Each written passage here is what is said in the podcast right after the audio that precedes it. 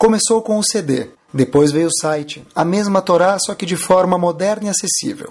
O shiur do Rabino Caraguila, shiur em português mais ouvido do mundo, está agora disponível em forma de aplicativo para os sistemas iOS, da Apple e Android. Digite Caraguila na App Store ou Android Market, baixe o aplicativo de graça, ouça e compartilhe. Vamos lá. Saímos de um feriado e vamos entrar em outro, Bezat. Pessoal, é, eu vi na verdade uma coisa muito interessante. Sabem que tem uma pergunta muito forte que tem a ver com o que a gente vai falar Bezat Hashem hoje, é o seguinte. Estava procurando um pouquinho a grandeza dos nossos Rabanim. Por exemplo, o Rambam, que ano que ele viveu? Alguém tem uma ideia mais ou menos? 1100. Fantástico. O Rambam viveu de 1135 no nosso calendário até 1204. Quer dizer, aproximadamente 800 anos atrás, mais ou menos. Na época que o Rambam viveu, porque é importante saber a data, não havia máquina de Xerox ou fotocópia, tanto faz a marca, Canon, Xerox ou o que for, tá bom? Quer dizer, como hoje em dia, por exemplo, se alguém quer estudar alguma coisa, o que, que ele faz? Ele quer estudar uma Gemara, como ele faz? Como ele faz? A pergunta é como ele não faz, né? Tem milhões de formas. Se quer comprar o livro, ele compra em Israel ou no Brasil, onde for, entregam para ele, e com poucos dólares ele tem um set inteiro do Talmud. Não é muito assustador ver uma casa que tem um set grande, um set pequeno, um set médio, e que nem louça, né? Tem gente que tem louça de carne, de leite, de, de Shabbat, de Pesach, de Kippur, de Parve, de tudo. Né? Então, hoje em dia, para ter um set do Talmud, é no big deal. Se a pessoa quiser, por exemplo, no celular dele, obviamente tem milhares de aplicativos que já tem o quê? Já tem Gumará, já tem tudo, né? Então, na época do Rambam, o Rambam precisava estudar Gumará. Como que o Rambam fazia para... Não sei se já pensaram nisso alguma vez na vida. Como que o Rambam fazia para poder ter alguma Gumará? Pessoal, o Rambam, para estudar alguma Gumará, ele precisava, isso por si só já vale uma pausa, pegar o texto de alguma outra Gumará que alguém ia fazer a gentileza de emprestar por alguns momentos para ele, que devia, tem que andar alguns quilômetros para conseguir esse texto do Talmud, e ele copiava esse texto na folha dele. E assim que ele tinha o texto da, da Gumará. O Rambam fez nada mais, nada menos do que o quê? Leis sobre todo o Shas, todo o Talmud. Quer dizer, não somente leis sobre as Gumarot, que são relevantes ao dia de hoje, como também leis sobre tudo. O Rambam tem leis do Betamigdash que a gente não encontra no Shulchan Aruch, porque infelizmente não são leis práticas. Uma vez eu vi uma frase, minha esposa escutou uma frase e me contou, que antes as pessoas tinham a Gemara na cabeça e o dinheiro aonde? No bolso. Hoje as pessoas têm a Gemara no bolso, no celular, e o dinheiro na cabeça. Essa é a diferença, resumidamente, entre a época do Rambam ou dos Elishonim, que tinha antes as pessoas tinham a Gemara na cabeça e dinheiro no bolso. Hoje as pessoas têm a Gemara no bolso, no celular e o dinheiro na cabeça. Mais um outro episódio similar, mas não igual. Rashi, pessoal, a gente mencionou uma vez, fez algum shirim atrás, algo que foi curioso para mim quando descobri pela primeira vez. Ele viveu na época das cruzadas. Quer dizer que Rashi, enquanto escreveu os comentários dele sobre quase todo o Talmud, sobre o Humash quase que na sua totalidade, o Rashi estava vivendo na época das cruzadas, que ele estava vivendo numa época de guerra, escondido contra os Yehudim. Tem mais um personagem, tem milhares, mas talvez um ou outro que a gente vai mencionar mais um. Tem aparece uma pessoa chamada Hillel no Talmud, tem uma história muito famosa. Se não é, mais uma vez que fica agora, é o seguinte: Hillel, ele gostava de estudar. Hoje em dia, para a pessoa estudar, o que ele precisa fazer? Nada. Se ele quer estudar, ele ganha sushi grátis, ele ganha passagem grátis para Israel, ele ganha Mesada. mesada, ele ganha tudo. Hoje em dia tem inúmeros atraentes no mundo inteiro para vem que fica aqui, aprende que eu te pago para você ver o que quer dizer ser um Yudi. Vem que tem. Antig vem que tem. Antigamente, como que era? Hillel queria entrar no Knis, no Betamidrash, na casa de estudo para estudar. Como faz? Para. Habibi, se você quiser passar catraca, você vai ter que mostrar o cartãozinho magnético da época, que era uma moedinha. Você deposita uma moeda, fizer o barulhinho, a catraca abre. Senão você não entra no CNIS. Hillel era muito, muito, muito, muito, extremamente paupérrimo. Ele era pobre demais. Ele entra no CNIS, ele não tem dinheiro daquela vez. Os caras falam para ele, olha, pagou, entra. Não pagou, você fica na fo fora. Talvez nos últimos cinco minutos do segundo tempo vão te abrir a catraca para você poder entrar. Tá bom? Mas... Ainda tem isso. Mas, Hillel fala, tá bom, Hillel estava perdendo o shiur. Hillel, aquele dia não entrou na sinagoga. Aí, no amanhecer, conta Agmará para a gente no tratado de Shabbat o que aconteceu. Congelou. Olharam para cima quando veio a luz do dia e viram que tinha uma sombra no teto do Beit HaMidrash. O que, que é isso? Um urubu morto, um animal morto. E viram que é um formato de uma pessoa. O que aconteceu? Foram lá, Hillel ficou congelado no telhado. Assim conta a Gemara famosa no Tratado de Shabbat. Por que ele ficou congelado? Porque queria estudar a Torá e o único jeito era pagando. Ele não tem dinheiro, o que, que ele faz? Morre congelado lá em cima porque ele quis estudar mais alguma palavra.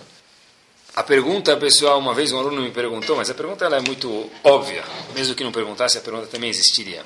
Ei, peraí, só um segundo. Se Moshe Rabbeinu, no ano de 1100, Rambam. Rambam, obrigado. Se Rambam, no ano de 1100, melhor dizendo, teve que copiar Gumará para estudar. O Rashi teve que fugir, se esconder das cruzadas para escrever o comentário dele. Hillel teve que ficar no telhado do Betamidrash congelado para estudar, dando a vida para tudo isso. E se eles não atingiram algum objetivo que Hashem espera que o mundo atinja?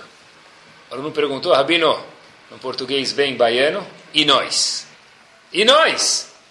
Peraí, o Rambam não conseguiu, Hillel não conseguiu, Moshe Rabbeinu não conseguiu, Rabi Akiva não conseguiu, ninguém conseguiu. Fato é que o mundo ainda está andando aqui. Hashem, o plano de Hashem não era que o mundo fosse do jeito que é hoje. O mundo tem que chegar a algum estado que Hashem falou, that's it, e vamos voltar à perfeição que era antes do primeiro homem pecar. Então, se ninguém conseguiu atingir a Geulah, a redenção, a pergunta que esse aluno fez é, eu desisto. O que eu vou fazer mais que eles já fizeram? Essa é famosa pergunta. E a pergunta faz muito sentido, pessoal, que a gente poderia dizer o que, que nós temos que eles não têm. A gente fala o que, que ele tem que eu não tenho. Aqui é o contrário. O que, que nós temos que eles não têm e o que, que a gente pode já respirar e falar, olha, eu vou fazer alguma coisa. Mas é que nem você, imagina pessoal, tem uma pessoa muito, muito, muito versada economicamente. Ele sabe tudo, ele entende tudo, ele tem muito dinheiro. Então o cara vai falar, olha, eu queria a tua opinião. Mas fala, você quer a minha opinião perto desse cara? Pergunta para ele. Você está perguntando para mim? Quem sou eu perto dele? Leavdil, aqui a pergunta é quem somos nós perto de Lel, perto do Rambam, perto do Rashi e outros inúmeros personagens importantíssimos que deram a vida para estudar a Torá na história que o nosso povo, história tão rica que o nosso povo tem. Uma resposta possível, pessoal, que ela sim é verdadeira, não é sobre ela que a gente vai falar hoje, mas eu queria pincelar ela para vocês saberem que existe, é o seguinte, olha, tem razão. Eles atingiram, eles construíram um prédio de 30 andares. A gente, cada um de nós, a nossa geração montada sobre eles, vai atingir a cobertura que, digamos, seria o 31º andar. Quer dizer, na verdade, é o seguinte, olha, a gente não vai conseguir mais do que eles. Mas o nosso high score, o recorde que a gente vai conseguir vai ser por quê? Porque já que eles fizeram tantos pontos, a gente vai adicionar os nossos pontos, os nossos méritos, as nossas mitzvot, ao que eles fizeram e através disso a gente vai conseguir o quê? Chegar aonde a Hashem espera. Mas eu acho, pessoal, que tem uma resposta muito mais uh, cabível que a gente pode falar aqui hoje. A gente começa por aqui. Pessoal, imaginem que a gente recebe um convite de novo, Rabino, Bar Mitzvah, mais um, né? Aí o cara fala, é, ainda bem que não fui convidado. Se ele for convidado, o que ele vai falar? Que pena. Se ele não for convidado, o que ele vai falar? Porque ele não me convidou. Bom, a gente nunca está satisfeito. Mas voltemos. Imagina, pessoal, chega um convite para um jantar. É um convite para um jantar, chega, exclusivo na casa de um cara muito, muito, muito importante. Reservé s'il vous plaît.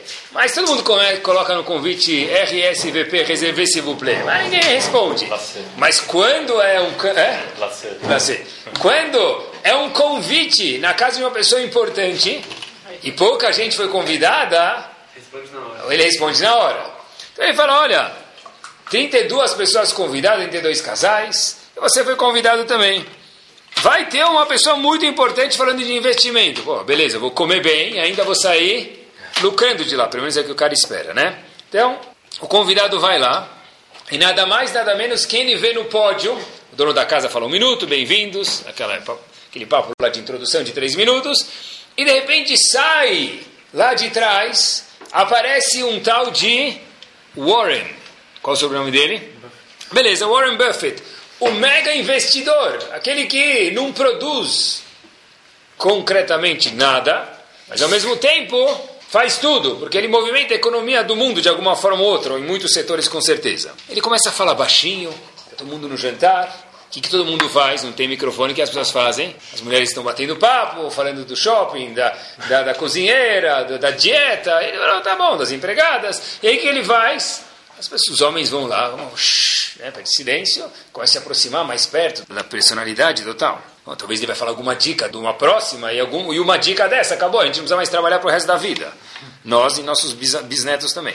Aí ele, o Warren Buffett chega e fala, olha, eu queria contar para vocês que existe uma lei muito importante na economia, oferta e procura. Quanto mais alguém procura alguma coisa, muita gente procura, pouca gente pode oferecer, por conseguinte o preço sobe. E fala, olha, o contrário, tem o contrário também. Se muita gente oferece, poucos compram, o preço cai. E Warren Buffett enrola, estica e puxa, enrola, estica e puxa. Ele fala o que, que se aprende aonde? no primeiro curso, nos primeiros 15 minutos de uma faculdade de economia e administração. As pessoas saem de lá, puxa que orgulho que convidou, pagou não sei quantos milhões para esse ilustre vir para cá, e esse ilustre não nos iluminou nem como se fosse um lustre, porque não me ensinou nada. Decepção total. Eu entrei, saí, ele não falou nada, oferta e procura, mas oferta e procura qualquer um sabe. Você bota no Google Economics 101, ele vai te contar isso. Não precisa ir muito mais longe do que isso. Primeiro curso de qualquer faculdade de administração e economia. Pessoal, absurdo. Nunca mais volto na casa desse cara. Nem brinde não tinha, nem deu brinde, nem sobremesa direito não tinha. Era o show da noite ele enganou a gente. Deve ser que é um sósia, alguma coisa. Pessoal, prestem atenção. Isso aconteceu exatamente com a gente. Eu só ilustrei um pouquinho, mas aconteceu exatamente a mesma coisa. Parashat Itro. O que aconteceu em Parashat Itro, muito famoso? a outorga da Torá. Exatamente a mesma coisa, pessoal. Se a gente lê a Torá, não como um livro de histórias, mas vivendo, aconteceu a mesma coisa. Hashem chega para Moshe Rabbeinu e fala, olha, Moshe, avisa o povo lá atrás que eles vão sair do Egito com uma finalidade. Qual a finalidade? Mahar Tavdun Elohim vão trabalhar Hashem, vão receber a Torá, neste monte no Har Sinai. O povo saiu do Egito, dez pragas, livrou o povo inteiro, acabou com o Egito economicamente, socialmente, todos os entes, para chegar e receber a Torá. Abre o mar, Hashem dá man para a gente, para comer no deserto, dá o poço de Miriam para poder comer no deserto, aquelas nuvens que protegem a gente no deserto, aonde a gente vai chegar? O que está escrito no GPS? Har Sinai. De repente chega no Har Sinai, tem aquela bandeirinha do GPS, você chegou ao seu destino, Mabruk. Tá bom. Se a gente for prestar atenção, uma coisa curiosa entre parênteses, a única religião do mundo, tem muitas, não são dezenas, são centenas, depois vocês procurem, a única religião do mundo que Hashem se apresentou em público para todo mundo, qual foi? A nossa. Pessoal, isso é importante pincelar aqui por um minuto, apesar que não é o tema do show de hoje. Hashem se apresentou no Har Sinai para milhões de pessoas e ninguém nunca negou isso. Quer dizer, se alguém chegasse hoje e falasse para a gente não trabalha Shabbat, mas por quê? Porque Hashem se apresentou para todo mundo, eu ia falar mentira, porque meu pai nunca me falou sobre isso. Tá? Hashem se apresentou para todo mundo no Har Sinai e ninguém nunca negou esse conceito. Não foi que alguém pisou na pedra e subiu e sonhou com alguma coisa. Não foi que alguém falou que, que a mãe sonhou, que ele pensou, que ela escutou, que ele tava, talvez estava com um pesadelo quando você sonhou. Aqui Moshe Rabbeinu se apresentou através com Hashem, se revelou, está escrito que os sete céus se abriram e o povo inteiro viu Anohi Hashem Elokecha. Fechando parênteses, pessoal, essa é a única religião que foi uma, uma Hashem se apareceu de uma forma pública. Os outros, cada um fala, o líder dele fala, eu vi, eu sonhei, eu pensei, eu imaginei. Fechamos parênteses. Chega no Har Sinai, 40 dias lá de preparação para chegar no Har Sinai, depois saiu do Egito. Passam-se 40 dias, Hashem se fala, olha, só um minuto, tem que ir no mikve antes. Os homens vão no mikve, as mulheres vão no mikve.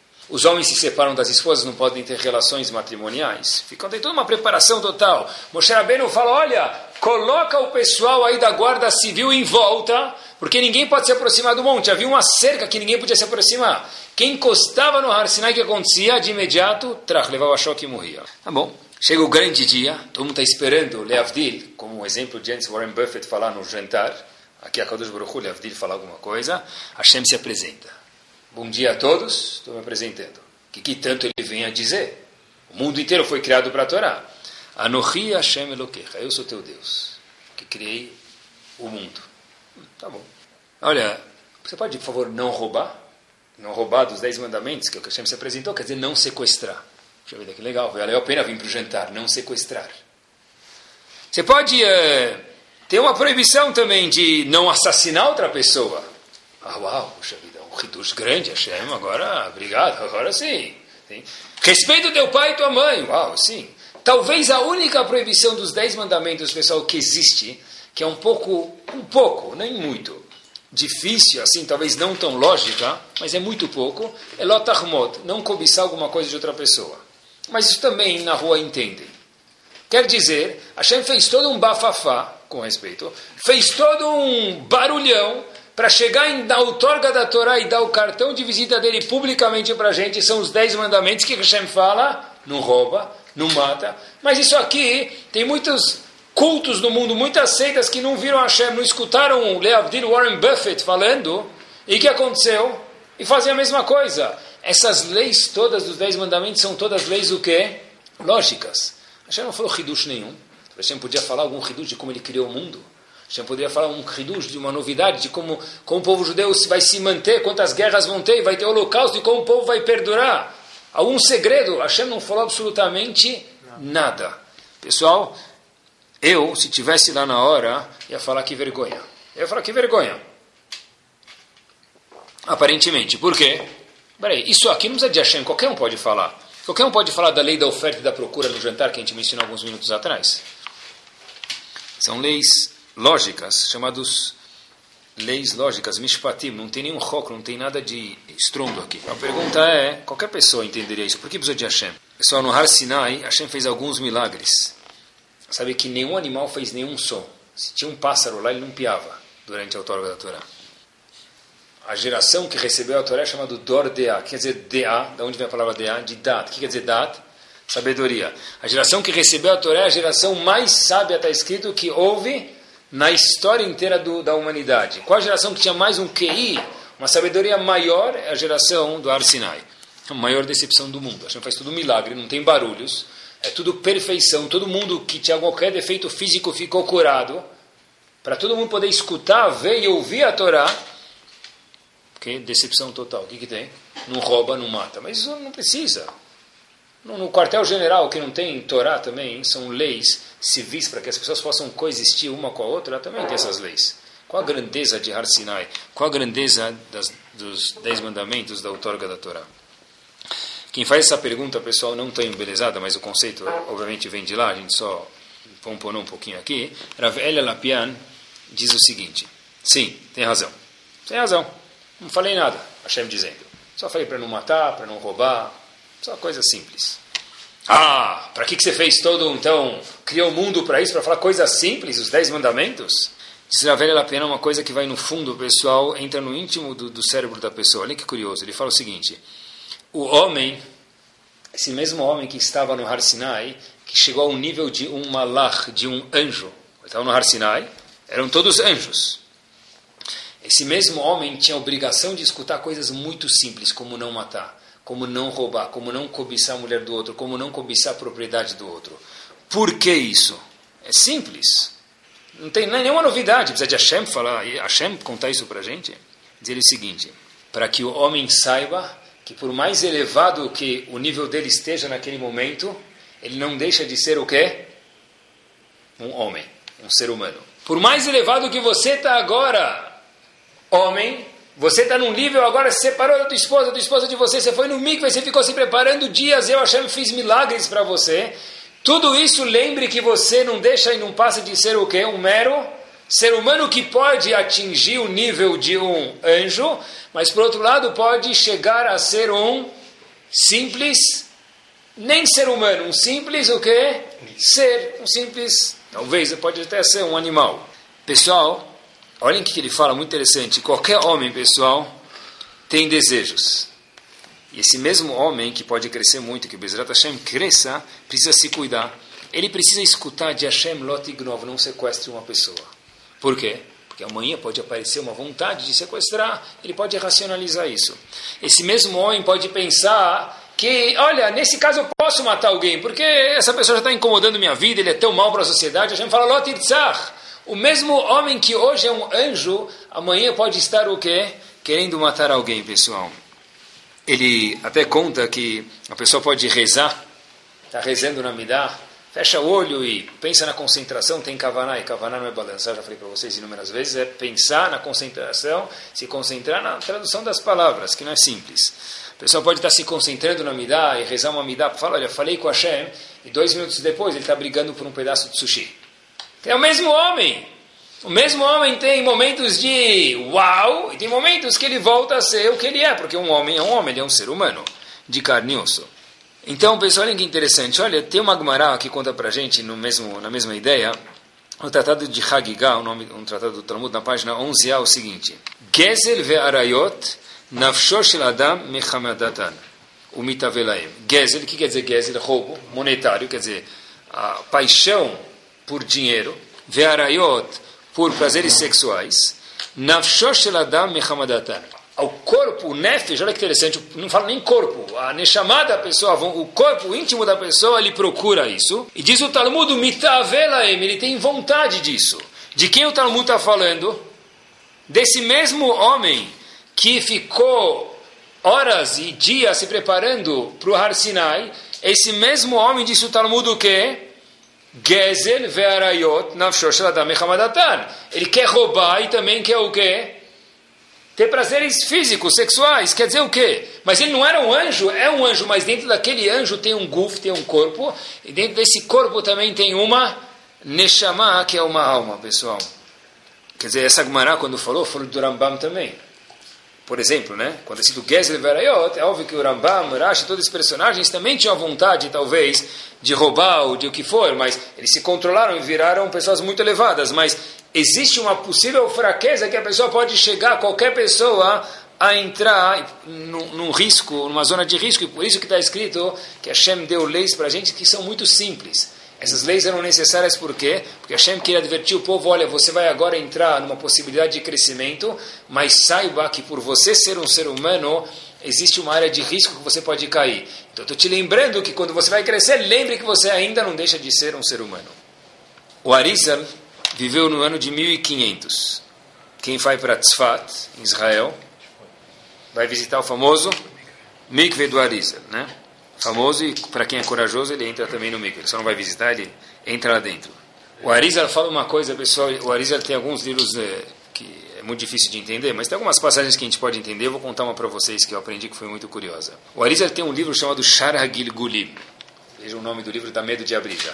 Gilgul é reencarnação. Então, já que o livro já pode falar para pessoas simples mortais, como me permitam todos nós aqui. No Index 62, ele fala uma coisa muito interessante. Ele fala o seguinte: a grandeza da chamada pessoa, diz o Arisa, não depende só das nossas ações, e sim, diz o Arisa, da geração onde nós vivemos. Quer dizer o seguinte: a grandeza da minha ação, da ação de qualquer pessoa, a repercussão, o efeito que isso tem para Hashem no mundo, ele não depende só de como você, ser humano, faz isso, mas depende de quê? De em que época, em que lugar e quando você está vivendo. Diz o Arizal em 1500, um pequeno ato na nossa geração, quem é nossa geração? Arizal, está no ano de, já faz quase 600 anos atrás. Né? Na nossa geração de Suarizal, 500 anos atrás, 600 anos atrás, é comparado assim, de Suarizal, palavra por palavra traduzo para vocês, com as grandes mitzvot das gerações anteriores. Quer dizer, em 1500, diz Arizal, por nós estarmos numa geração, numa geração que na rua é tão confuso, os valores não são exatamente o que a Torá quis, uma ação nossa vale como ações talvez de Moshe Rabbeinu, talvez de Rabi Akiva, talvez de Hillel, talvez de Rashi. Uau, sério? Mas como assim? Rashi, o dia que nós colocarmos, sem somar, eu falar da minha parte, se eu, se eu somar todas as vezes que eu coloquei tefilim, eu acho que não dá uma, uma colocada de tefilim de Rashi. A gente não tem nem ideia de quem era Rashi. O Arizal disse, você tem razão. Talvez a sua ação, século 21, não é tão assim. Mas se você levar em conta que isso faz parte de uma geração e a sua geração é diferente da dele, portanto, em 1500 a sua ação, talvez, diz o Arizal, talvez não, com certeza, diz ele, pessoal, é comparado com o grande mitzvot das, ações, das gerações anteriores. Eu fiquei imaginando o que, que o Arizal diria, pessoal, no século 21 para a gente. Já me explico daqui a pouco por que eu falo isso. Rav Israel Misalant veio em 1800, um pouco depois do Arizal, 300 anos depois é famoso chamado mestre do Mussar, da ética judaica. Ele diz o seguinte, que na nossa geração, nossa geração quer dizer de novo, na época dele, 1800, a Siatá de Ishmael, que existe ajuda que a Kadosh Baruch dá para a pessoa, a Siatá de Ishmael, na verdade, para quem sabe, entre parênteses, quando alguém pega uma folha, normalmente ele escreve Bet Samer Dalet. O que quer dizer isso? Besiata de Ishmael, com a ajuda de Hashem. Voltamos. Diz Rav Israel Misalan que em 1800 ele disse o seguinte: na nossa geração, quando uma pessoa vai tentar fazer alguma coisa judaica, a ajuda que ele tem é muito, muito, muito maior do que as gerações anteriores. Antigamente, talvez para abrir o Meshivá era muito mais difícil. Para estudar era muito mais difícil. Hoje, se você quer estudar, é muito mais fácil, é muito mais acessível. Se você quer fazer um projeto judaico, é muito mais acessível do que antes. Por que isso, pessoal? Diz Rav Israel Misalan o seguinte: que Bedora Parutz, olhem que frase ele diz uma geração que era completamente liberal, que tudo pode, não tem nada proibido, a 1800. A Mishtader Bekol Koho, Batoral Bavodat Hashem, aquela pessoa que quer se esforçar para a Torá e para fazer mitzvot. Raui Beyoter Shetil Yaset Edishmai Arbe. É óbvio que ele precisa ganhar o quê? Muita ajuda de Hashem. Se uma geração tão cara de pau como a minha, 1800 a pessoa ela, ela se esforça para a Torá, é óbvio que ele merece de Hashem, nada mais. Normal, receber a certa de Ishmael ajuda para que ele consiga fazer projetos de Torá e daí por diante. Se a gente olhar para o mundo, pessoal, a gente vê quantas pessoas fizeram entidades e projetos judaicos valiosos que nunca imaginavam que ia chegar o estouro que isso aqui virou. Como isso virou, pessoal? Porque Kadosh Baruch Hu ajuda quem se esforça para Torá nas nossas gerações 1800. Pessoal, olhem que interessante. Quando ele falou da geração Parutz, da geração liberal e cara de pau de 1800, de novo, pessoal, pena que não tem máquina do tempo. Se a gente estudesse Rav Israel Misalant para cá, ele ia desmaiar, não ia nem conseguir levantar para desmaiar com certeza, pessoal. Pessoal, olhem que interessante. Nos casamentos judaicos existem dois passos: Erusin e Nessuim, o noivado e o casamento. Antigamente, para que a gente saiba brevemente, o noivado acontecia uma data judaica e um ano depois, normalmente, casava. Hoje em dia, quando acontece o noivado e o casamento? Em três minutos embaixo da roupa, ou 30 minutos. Que vocês saibam separar um do outro é o seguinte: o rabino lê a Ktuvá, o que aconteceu antes da leitura da Ktuvá é chamado Erusin, noivado. Depois da leitura da Ktuvá é chamado Nisuin, que é o casamento. Tá bom? Agora, pessoal, prestem atenção. Quando, uma das brachot, uma das bênçãos que se faz em qualquer casamento, prestem atenção, é muito peculiar e muito curiosa, que não existe nenhuma outra igual em todo o Sidur, em qualquer lugar que for. Baruch atah Hashem Elokeinu melech haolam, Baruch atah, tá bom, vocês entenderam, né? Asher que deixaram be mitzvotav vetzivanu, que Hashem nos santificou com as mitzvot nos ordenou, ala arayot, as mulheres proibidas. Ve'asar lanu etarusot, Hashem proibiu a gente, as mulheres que são noivas e ainda não estão casadas. E aí permitiu a gente de tocar na mulher quando ela for já sua esposa e casada. Epa! Muitos comentaristas faziam uma questão, que próximo casamento vocês prestem atenção. Ve'asar lanu eta arusot. Eu nunca fiz nenhuma bracha. Baruch Hashem, eu quero falar, que Hashem proibiu comer hambúrguer. Não existe nenhuma mitzvah que a gente faz uma bracha que Hashem Baruch Hashem, que Hashem me proibiu de comer hambúrguer, Hashem me proibiu de vestir lã com linho, Hashem me proibiu de andar de carro no Shabat. Não existe isso. Porque quando se refere a casamento, uma das bênçãos que a gente faz em qualquer casamento durante a Sheva Brachot, prestem atenção, Hashem que Tzivano alarayot, Hashem designou com quem a pessoa pode casar e quem ele pode ter relações, ve'asar lanu etarusot, Hashem proibiu uma mulher noiva até que seja o que? Casada. A gente nunca faz uma brachá no negativo, é sempre o quê? No ativo, no positivo. Colocar mezuzá, colocar tefilim, colocar tzitzit, ligar a vela de Shabbat. Manishtana, essas brachot, mikola brachot. Viu uma resposta muito bonita para isso, pessoal, que essa brachá é muito peculiar pela seguinte razão. Rav Shimon Schwab, Zichron Brachá, tem um livro sobre tefilá, ele diz algo curiosíssimo. Ele fala o seguinte, em relação a arayot, em relação à sexualidade, olha que interessante, ele diz conquistar o Yetzerará, conquistar, a pessoa se dominar, se controlar, o controle na hora certa, isso é igual a um macê, é igual a um ato. E já que é igual a um ato, é tão difícil que é igual a um ato, por isso a bênção sobre isso, ela é uma bênção o quê? Que a gente faz ela. Que Hashem proibiu a gente ter relações com a gente não pode. Mas a gente nunca faz uma bênção sobre algo que é proibido. Gente faz sobre o ativo, a gente perguntou há um minuto atrás. Diz ele, quando você se controla, homem, ser humano, de mulher, de não fazer coisas erradas, é como se você estivesse fazendo uma Então é óbvio que você tem que fazer brachá. Quando você coloca a mezuzá, você não faz uma brachá? Quando você coloca tufilim, você não faz uma brachá? Aqui também, quando a pessoa, só que instituíram isso nos casamentos, falando, olha, você vai casar agora, preste atenção e coloque sua cabeça no lugar. Sim? Por que, que se faz brachá? Porque o fato de não fazer o ato é como se eu ativamente estivesse me controlando. Por isso que faz uma bênção sobre isso, pessoal. Por isso que essa é a única mitzvah, é a única brachá, que se faz uma brachá no negativo de não fazer. Isso tudo estava no Har Sinai. Quando Hashem falou para a gente, a gente mencionou. Ah, mas coisas tão simples Hashem falou no Har Sinai. falou, sim, porque eu sei quem eu estou criando, eu sei que como é capaz de fazer. Hashem falou, eu quero que você sempre lembre isso para você mesmo. Uma vez, pessoal, perguntaram para um Rav, que era um Darshan muito famoso da nossa geração, Rav Pincus, Zichron Libraha, a pergunta que a gente fez no começo do Shur, que um aluno uma vez me fez. Que mérito que a gente vai ter para ter a Geulah, Rabino, para ter a redenção que Hashem tanto prometeu para a gente? A gente vai ser melhor do que Rabi Akiva, melhor do que Moshe Rabbeinu, melhor do que Rashi, melhor do que Hillel, que morreu congelado? Quem morreu no congelado para estudar a Torá hoje? Ele diz o seguinte, sabe, vou até ilustrar um pouquinho. Sabe que eu uma vez fiquei pensando, estava rezando a Midah, uma das brachot que a gente fala é Baruch Hashem Matzmiach Keren Yeshua. A tradução dessa brachá é que Hashem brote a Yeshua, faça crescer a Yeshua a redenção. O Rambam fez essa brachá ou não fez quando rezou a Tfilah? Então Hashem não respondeu para ele, vai responder para mim? Que moral que eu tenho? Pessoal, uma vez, existe uma história famosa para a gente entender quem eram as pessoas de, de uma geração atrás. O Razonish uma vez foi encontrado deitado do lado da cama dele no chão. Perguntaram para ele, Razonish faleceu talvez 50 anos atrás.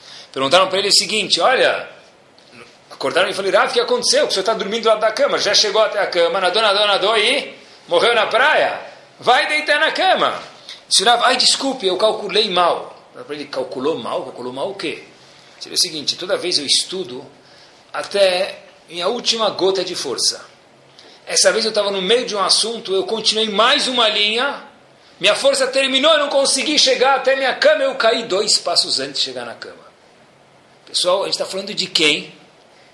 Quase que anjos. Mas eu não estou entendendo. O que, que sobra para a gente, pessoal? Doutor Afínicos, o que, que sobrou para a gente? Eles não dormiram na frente do computador. Não dormiram no meio do Candy Crush. Dormiram no meio da Gmaralha dele, pessoal. E a gente vai falar o que para Hashem? O que, que Hashem já espera? Que eu posso contribuir mais do que eles já contribuíram? A resposta é o seguinte, pessoal. Nós temos uma batalha que ninguém nunca teve. Assim dizem Rahamim para a gente. A Kedushá, santidade, pessoal, é muito difícil de ser mantida na nossa época, que na época do Razonish não tinha. Obviamente, sem desmerecer o Razonish. Na época de Rabi Akiva não tinha, na época do Rambam não tinha, na época de Hillel não tinha, na época de Rashi também não tinha. Como a gente mencionou, o Arisa falou, na nossa época é uma geração liberal, uma geração cara de pau, 1500. Rav Israel Salam também falou isso, 1800. E a gente, pessoal? O mundo manda muitas vezes uma mensagem oposta ao que a Torá quis falar para a gente. Outro dia, pessoal, para a gente entender um pouquinho aonde a gente está, a gente não tem nem ideia de onde a gente está, e quem lida um pouco com jovens, que é meu caso, pode contar isso para vocês. Outro dia estava falando, olha, Rabino, já faz algum tempo em algum lugar do mundo, falaram para mim, você pode dar um shiur para algum grupo de pessoas? Falei, posso. E no meio eu achava que era importante explicar para essas pessoas a importância de casar com Yehudi. Eu vi o nível das pessoas, falei, olha, alguma coisa eu quero deixar para eles. Então, no meio do shiur, aqui lá, a gente colocou um salzinho aqui, uma pimentinha lá, uma mostardinha aqui. E no meio eu falei, ó, oh, é isso que eu queria falar para vocês mesmo. Olha a importância de casar com o Yehudi, para ele, para elas. Na verdade, é muito difícil explicar isso, como vai explicar para alguém qual a importância. Ainda mais que eles talvez não tinham tantos bons exemplos em casa. Eu falei, olha, muitas vezes a gente decide casar pela beleza. Mas eu falei, olha, cuidado para não tocar beleza por eternidade. Porque a beleza ela é passageira e a eternidade ela é, como a palavra diz, para sempre. Está deixando, acabou tudo que teu pai fez, não vai sobrar nada. Eu falei, olha, falei, vou dar um exemplo, vai. Vai saber o que tem na cabeça de uma atriz. Talvez ela seja bonita mesmo. tem o que discutir, pode ser que ela seja bonita. Aí eu falei de uma personagem que eu conhecia de quando eu era pequeno. Uma apresentadora aí de alguma coisa. Eu falei, olha, vai saber o que tem na cabeça dessa... Please. Inventei o nome aí, tá bom? Aí eu falei, não, pode ser que ela seja bonita mesmo. Hoje já deve ser bisavó, eu não sei. Tá bom? Mas, falei, olha, não troca isso, pensem sobre isso. De repente o menino levanta a mão e fala o seguinte, Rabino, posso fazer uma pergunta? Eu falei, claro, ótimo, perguntas mostram interesse, eu quero prazer perguntas. Falei, olha, qual é o problema dessa tal atora? Eu falei, eu queria que você entendesse a importância de casar com Eudino, não sei o que. Ele falou, é, mas meu pai namorou com ela antes de casar com minha mãe. Aí quando eu escutei isso, de imediato eu falei, quá, quá, quá. não é? Vai lá para mais uma das grandes surpresas do livro do Rabino Caraguila, mais uma das gafes, né? Mas, pessoal, quando eu escutei isso, eu falei, olhem que fenomenal. A gente está falando de um grupo de Eudim, de que tem que explicar a importância, tá bom? Mas e a pessoa vem e fala qual o problema? Meu pai namorou com ela. Eu tinha certeza que era brincadeira. Ele falou não é verdade. Você quer que eu ligue para ele? Dois me livre, né? Você ligue para ele, tá? Mas ainda pior para tua mãe também se ela souber disso. Liga para a mãe, tá? Então pessoal, é interessante. Essa é a nossa geração, pessoal. O que, que o Arisa dizia que Rav Israel e Salam diriam sobre isso? Por que a gente não é eterno, pessoal? Por que a gente não vive para sempre? Gente, por que vai até os 120 e acaba a gasolina depois de 120? Por quê? Porque a pessoa quando trabalha, trabalha, trabalhar deve ser um palavrão. A palavra trabalhar no dicionário, em algum momento na Torá, era um palavrão. Dinheiro não nasce na árvore. Você achou que não nascia na árvore? Em alguma época do mundo, dinheiro sim nascia na árvore. Na época de Adam Arishon, onde nascia dinheiro? Na árvore. Não precisava nem da assinatura do manteiga do Banco Central na cédula. Nascia na árvore. Moshe Rabbeinu não tinha que trabalhar. As mulheres precisam dar luz. Ah, ur, ir, que dá luz, que plano de saúde, que consulta, que ultrassom 4D, 6D, Shahar. Como que era? Dormiu, acordou, Mabruk, nasceu o bebê. Tá bom, por outro lado, você tem razão, cada um ia ter 325 bebês. Mas, mas, Havá dormiu, quando acordou no dia seguinte, o que aconteceu? Mabruk, tinha um bebê. Então, por que, que a pessoa não vive para a eternidade. Por que precisa trabalhar e por que a pessoa tem dores de partos? É alguma das consequências. Por quê, pessoal? Tudo isso provém da onde? Pecado de Davarishon. Não é isso? Tá bom. Olhem que interessante, pessoal. Vou contar para vocês mais um fato. Mais um fato. O mundo, pessoal, foi criado. O mundo foi criado. Muito pouco tempo depois, Hashem falou: chega não aguento mais esse homem. Não deu uma paraxá na Torá. Hashem fala, chega, não aguento mais homem. Razito, acabou de ser criado. Hashem falou, uh, chega. Né? Me arrependi. O que aconteceu? Que episódio que teve? Mabul. Vou destruir o mundo inteiro. Não é brincadeira, vai embora daqui. Hashem destruiu o mundo inteiro. Acabou de construir, destruiu tudo de novo. Qual o denominador comum que existe entre o pecado do Damarishon e o Mabul, que é o dilúvio, pessoal? O pecado de Damarishon, mencionei para vocês, mudou o curso do mundo, a pessoa viver para sempre, não precisar trabalhar, as mulheres não ter dor de parto e daí por diante. Hashem destruiu o mundo no Mabul. Qual é o denominador comum que existe entre Mabul, dilúvio e o pecado da Marishon? Olhem que curioso, pessoal. E o que, que a Torá vem contar para a gente no século XXI? Que Hashem destruiu o mundo e alagou o mundo e teve dilúvio. Isso muda para mim, né? Eu não estou vendo curso de, de, de, de, como limpar os bueiros da cidade de São Paulo. Então, para que, que muda isso para mim? Está escrito em relação ao pecado da Marishon, quem fala isso para a gente é o Rebbe de Slone, ele diz o seguinte, existe um denominador comum exatamente perfeito, pessoal, entre o pecado da Marishon e o Mabul. O pecado da Marishon tem um passo que diz para a gente o seguinte, Vatere Aisha Kitova Etz. Antes da mulher pecar e comer aquele fruto, o que está escrito? Ela viu Vatere Aisha Kitova Etz, que essa árvore é fenomenal, e aí gerou em mim uma vontade de comer. Logo depois diz a Torá, Kitavat Hu Le'enaim, la'enaim. Essa, uau, essa fruta é um prazer para os meus olhos. Quer dizer, o olho da Havá quase já comeu a fruta. Em relação ao pecado da Marishon, vírgula. Em relação ao pecado da geração do dilúvio, o que, que está escrito? Logo antes deles pecarem, está escrito Vair-u, e viram, mais uma vez, ver, verbo de ver. Elohim. Os homens começaram a ver as outras mulheres e começaram a cometer coisas erradas e daí por diante. Daqui diz o Rebbe de Slônimo o seguinte, qual foi o senso, sentido físico que gerou ambos os pecados? A Torá conta para a gente qual a causa dos pecados. No pecado do Adam Arishon foi que a mulher viu a fruta e viu que era um prazer para os olhos. No pecado do Mabul é que os homens viram as mulheres, as mulheres viram os homens. Isso gerou relações proibidas. Hashem falou, vou destruir o mundo. Quer dizer, pessoal, o olho, o sentido do olhar, é algo que requer uma tarefa constante, um radar constante, a pessoa se monitorar. Foi isso que gerou esses dois pecados grandiosos no começo da criação do mundo. E se é assim, pessoal, eu queria dedicar esses últimos minutos do show para que a gente visse quanto que é importante, pessoal.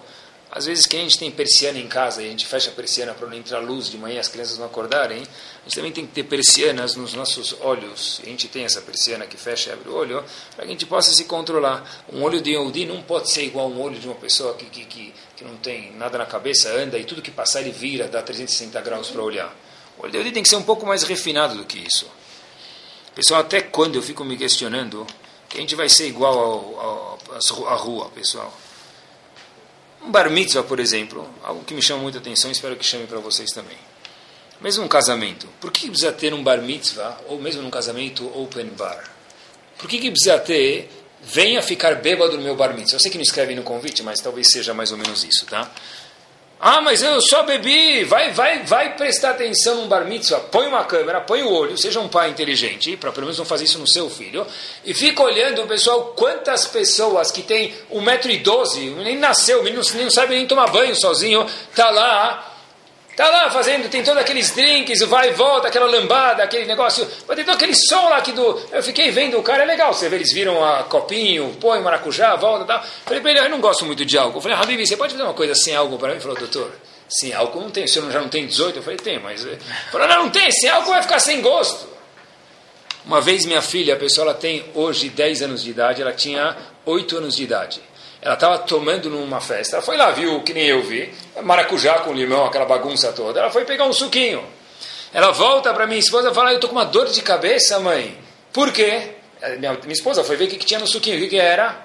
Tinha vodka dentro do suco para uma menina. A minha filha não parece que ela tem 20 anos de idade. Com oito, certeza não. Quer dizer, eu vou num bar mitzvah, eu ofereço. Aonde a gente chegou, pessoal? Se o Arizal falou que a geração dele era parutz, era liberal, a nossa é parutz ao cubo. Servir whisky e vodka num bar de 13 anos, pessoal, isso é um crime. Desde quando, pessoal, ser bebum é símbolo de felicidade? Eu sempre acho que se a pessoa fosse feliz de verdade, não precisava beber para ficar feliz. Esse é meu lema. Falo isso para meus alunos dia e noite. Está feliz? Se tivesse feliz de verdade, não precisava beber para ficar bêbado, para ficar feliz. E que fosse purim também, não precisava. Eu vi uma história, pessoal, para a gente entender que tem coisas que. coisas da nossa época mesmo, não é coisa de mil anos atrás. Havia uma mulher, morava em Tel Aviv, talvez ela ainda more, mas é uma coisa muito recente. Verão, Israel, Tel Aviv sem ar-condicionado, numa casa de um quarto. O que, que se faz? Reza para vir um inverno. Tá? Mashiva Rua, Morida Geshem. De repente, a vista para o local que tinha lá era uma vista que não era muito adequada ao que a mulher esperava, ao que os filhos pudessem atingir com os olhos deles. Então ela foi conversar com os filhos e falou: Olha, a gente só tem uma janela e já não tem que ficar aberta, não tem o que fazer. Mas eu queria explicar para vocês quanto que a pessoa tem que cuidar do olho dele, porque o olho da pessoa requer que o chá, santidade. Fechar as persianas um pouquinho dos nossos olhos, daí por diante. Começou a conversar tudo. As pessoas foram brincar, voltaram. A mãe volta no dia seguinte, ela vê que a estante de livros estava exatamente na frente da janela se tem um quarto na, no apartamento e é calor em Tel Aviv no verão, e se você colocar estante na frente, o que vai acontecer? Você pode vender o fogão já, porque você vai cozinhar lá dentro. A mãe pergunta para as crianças o que aconteceu, aqui está muito calor, vocês ainda colocaram um estante na frente? E as crianças falaram para a mãe o seguinte: Mãe, é o seguinte, você explicou para a gente quanto é importante cuidar dos nossos olhos, a gente não se achou que cabia com a gente passar um pouco mais de calor no verão. Crianças, pessoal. Yudim. Passar um pouco de calor no verão para quê? Para que a gente, passando na frente da janela, a gente vai acabar olhando, quer ou não, o que não, não deve. Então a gente preferiu colocar estantes de livros, mesmo que isso vai bloquear um pouco o vento de entrar nas nossas frentes, pessoal. Por quê? Porque os filhos entenderam que o quê? Que precisa ter uma certa tahara, uma certa pureza. Em casos que os filhos não entendem, os pais têm que explicar para ele que é a nossa função. Pessoal, por que a gente tem, tem, tem que ter tanta pureza? Por que tantas leis as pessoas perguntam? Por que tantas leis? Por que não podia ser um pouco mais light? 613 é muito. Mesmo que mais da metade a gente não faz hoje em dia, porque não tem Betamigdash e outras razões. Mas a resposta é a seguinte, pessoal. Uma pessoa que não tem Torá, quantas mitzvot ele tem? Sete. Um Yehudi, quantas leis ele tem? Mais leis, não 613, porque não é Cohen. Um Cohen tem mais leis. Um Cohen não pode casar com uma divorciada, por exemplo. Um Cohen Gadol tem mais leis ainda. A pergunta é por que cada vez vai ficando mais leis? Yehudi, Cohen, Cohen Gadol, por que cada vez tem mais leis? A resposta talvez seja a seguinte: quanto mais santidade tem, mais leis tem. Quanto mais chique é a coisa, quanto mais especial é, mais requisitos tem, pessoal, que é o nosso caso, pessoal. Eu acho que a gente tem que se questionar às vezes. Será que eu não devo passar na 25 de março qualquer dia, comprar um método de tecido e dar para as minhas secretárias usarem? Que a esposa devia fazer isso pelo marido, se é uma esposa que cuida do marido. Se a, se a secretária do marido anda com a saia que termina na cintura, a gente viu isso muitas vezes. Por que minha secretária tem que andar com uma saia que termina na cintura? Ah, quer dizer que ela vai ter que andar de peruca? que quer dizer? Ou peruca com tarbochet ou, ou, ou, ou, sem roupa? Não tem um meio termo? Usa a calça, não tem problema. Uma secretária não precisa usar saia. Mas se for usar uma saia, compra um metro de tecido na 25 de março e dá para a tua secretária. Faz um uniforme um pouco mais decente, pessoal. Isso é, pessoal. Eu fico o dia inteiro no escritório. como é que não vai ver? Sim, a pessoa é um ser humano. Pessoal, nós somos especiais. Uma vez o Rebbe de Satmar viu uma criança, pessoal, olhem que uma criança fazendo uma brachá, ele parou de fazer o que ele estava fazendo e começou a olhar para a criança. Perguntaram para o Rav, Rav, o Rav de Satmar é uma pessoa muito importante, falecido em especial. Rav, Shubakir, não em árabe porque ele não entender, mas algum tipo, vocês dois. Aí o Rebbe falou assim, como, por que eu parei de fazer o que eu fazendo para ver uma criança fazendo brachá? Porque ele falou, olha, eu tenho certeza, quando uma criança faz brahá, o que acontece? Hashem para de fazer o que ele está fazendo para escutar o quê? A pureza da boca de uma criança fazendo uma brahá. Se Hashem para, é óbvio que eu, ser humano, também vou parar. Pessoal, por que as crianças são fofas? Perguntou Razonish uma vez. Cada criança que passa, a ser vovó, quer apertar a bochechinha da criança. Obviamente não precisa fazer aquele aperto lá, aquele fonfon, pode ser um pouco mais delicado. Mas, pessoal, por que, as crianças são tão fofas? Porque ela tem que duchar a santidade. Espera ele crescer, cresceu, cresceu, ninguém mais nem quer saber da bochecha dele mais. Ela nem lembra que tem bochecha. Por quê? Assim está escrito, quanto mais santidade a pessoa tem, mais dá vontade de apertar a bochecha. Talvez os Dolim, a gente ainda queira apertar a bochecha dele, isso aqui já é falta de respeito, né? Pessoal, terminando, olhem que impressionante. A gente vai falar em Pesach, se Deus quiser, mas está na Gadá de Pesach isso. Anivelo Malach. Quando Hashem passou no Egito, ele, quem tirou a gente do Egito? Hashem e não um anjo. A pergunta é por quê? Por que não foi um anjo de verdade?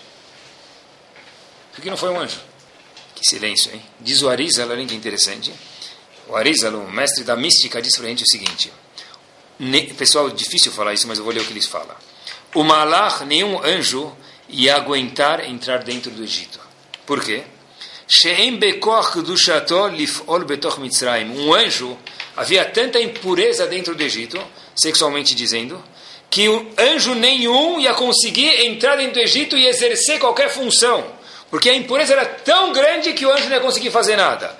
Por conseguinte, a nível, Malach Hashem falou, só eu vou conseguir com mil volts fazer o que precisa ser feito e tirar o povo do Egito. Porque o anjo não fez, porque não dá, pessoal.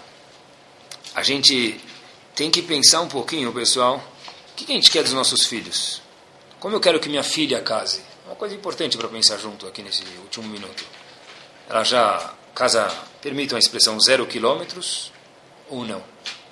Depende de como você quer que ela se vista. Se, de novo, se ela se veste do jeito que se veste, quais são as chances, pessoal, de você pedir para que sua filha tenha um pouco mais de dignidade? Se ela anda e tem meninos do lado, ela anda do jeito que ela anda, com a roupa cada vez mais curta, quanto mais cara, mais curta, como eu posso esperar que minha filha não? Ah, mas Rabino, o que aconteceu? Mas antigamente, antigamente não era assim, pessoal. Antigamente não era assim. Outro dia fui dar shiur em algum lugar. Na hora, eu quase que eu perguntei para as meninas: vocês sabem que tem um rabino na frente de vocês? Eu nunca mais vou voltar. Eu falei para minha esposa, eu saí de lá falei: eu nunca mais vou voltar a dar shiur naquele lugar. Mas como que senta na minha frente assim? Como que senta na minha frente? Eu preparei um churro, fiquei 20 minutos fui embora. Falei, ah, eu preciso ir embora, tenho um encontro, enrolei e fui embora. Como que senta assim? Cadê? Mas é, eu acho que a resposta é que elas nem sabem que isso é errado. Culpa de quem não ensinou lá atrás, nós pais, para os nossos filhos, pessoal. Cada um tem o nível dele religioso. Eu sei que ninguém vai sair daqui agora de, de turbante, não é essa a minha ideia. Mas é conscientizar a mim mesmo e a vocês, pessoal, que, que a gente está colocando na boca do leão, pessoal? Quando eu coloco minha filha, minha filha já virou uma moça, não precisa ter 20 anos para ser moça, o corpo dela já amadureceu, na frente de um menino, do jeito que ela está vestida, o que, que eu espero que aconteça? Quando eu coloco para ela dormir um fim de semana, na casa de não sei quem, 10 meninas e 10 meninos, o que, que eu quero que aconteça?